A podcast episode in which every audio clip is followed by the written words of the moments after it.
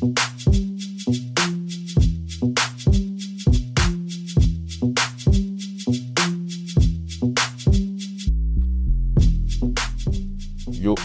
c'est Philo et bienvenue dans votre podcast consacré à la Formule 1. Cette semaine, on va se pencher sur les changements, les attentes, notamment des 10 écuries engagées dans le championnat.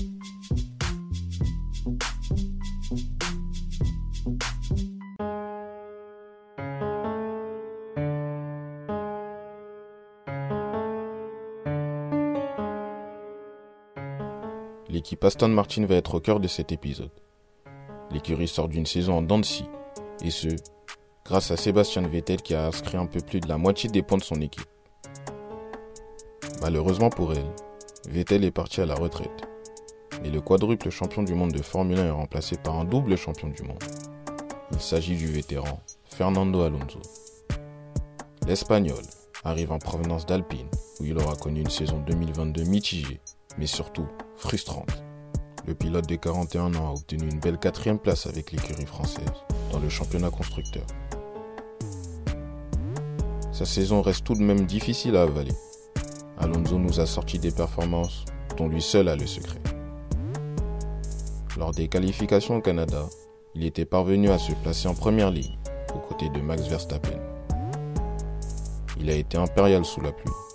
Il a réussi à faire abstraction de la météo et a su prendre le dessus sur ses concurrents. En revanche, il a souffert de problèmes de fiabilité qui ont mis l'Espagnol hors de lui. La saison avait très mal débuté avec un zéro pointé en trois grands prix. Il a malgré tout su trouver la force qu'on lui connaît pour finir dans les points au retour de la trêve estivale. Après le Grand Prix des Pays-Bas, Alonso s'est senti seul. Il se demande même s'il n'y a pas du favoritisme par rapport à son coéquipier Esteban Ocon, qui arrive lui à terminer très souvent dans le top 10. Le double champion du monde termine l'exercice 2022 à la 9e place avec 81 points, à 11 points d'Ocon. On ne peut que lui donner raison lorsqu'il déclare, après le week-end au Mexique, que sans tous ses abandons, il serait devant son désormais ex-coéquipier. En effet, Alonso aura comme nouveau partenaire Lance Stroll. Le Canadien sort d'une saison où il n'effectue aucun coup d'éclat. Des prestations trop irrégulières pour prétendre à une position plus haute dans le championnat. Il termine à la 15e place, mais c'est surtout la manière qui inquiète. Stroll a été l'auteur de pas mal de manœuvres dangereuses. D'ailleurs, il avait provoqué l'accident qu'il a eu avec un certain Alonso. Lors du Grand Prix des États-Unis, le Canadien était chassé par son futur coéquipier qui tente de le dépasser sur l'une des lignes droites du circuit. Au moment où Alonso initie sa tentative, Stroll donne un coup de volant et se met sur la trajectoire de l'ex-pilote alpine. Ce dernier voit sa monoplace décoller pendant quelques secondes du sol avant qu'elle ne finisse, près du rail, au-delà des limites du tracé. Heureusement, cela était plus impressionnant qu'autre chose, puisque les deux pilotes s'en sortent indemnes. On se dit qu'un débutant pourrait potentiellement agir de la sorte, mais Stroll est en Formule 1 depuis 2017. Cela pousse encore l'éternel débat de sa présence en catégorie reine du sport automobile. Tout le monde pense que sa place dans le paddock n'est due qu'à son père, qui est le propriétaire d'Aston Martin, anciennement nommé Racing Point, depuis août 2018.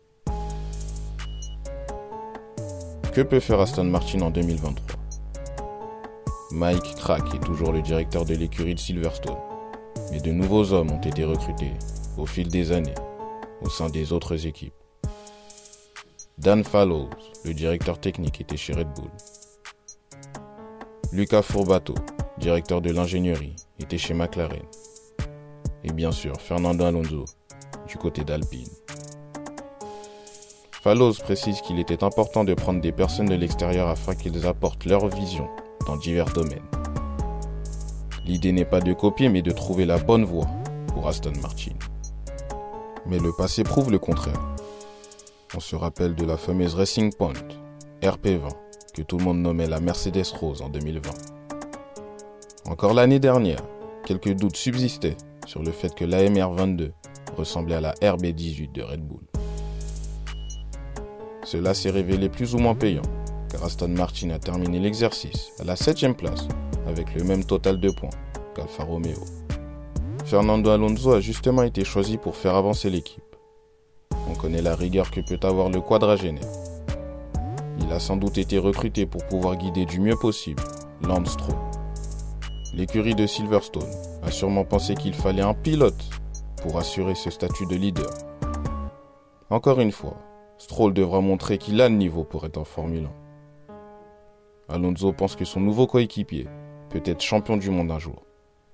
Vous êtes libre de le croire ou non. Le double champion du monde ne croit pas à un miracle cette saison. Celle-ci servira à bâtir des bases solides pour les futures années, même si l'écurie affirme, via Dan Fallows, que la MR23 est à 95% différente de la F1 de l'an dernier.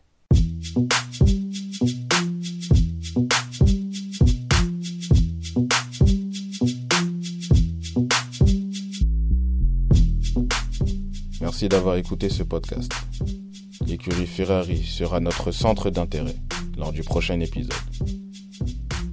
N'oubliez pas que vous pouvez suivre toute l'actualité de la Formule 1 sur Instagram et Twitter en allant sur la page Philo TV. Et surtout, restez branchés.